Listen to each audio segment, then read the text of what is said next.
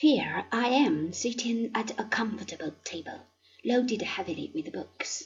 with one eye on my typewriter and the other on Licorice the cat,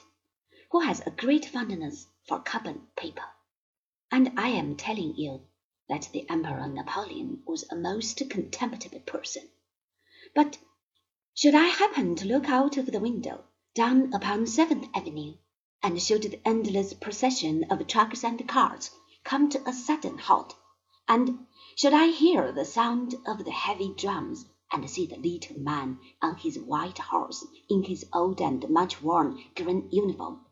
then I don't know, but I am afraid that I would leave my books and the kitten and my home and everything else to follow him wherever he cared to lead. My own grandfather did this, and heaven knows he was not born to be a hero. Millions of other people's grandfathers did it. They received no reward, but they expected none. They cheerfully gave legs and arms and lives to serve this foreigner, who took them a thousand miles away from their homes and marched them into a barrage of Russian or English or Spanish or Italian or Austrian cannon,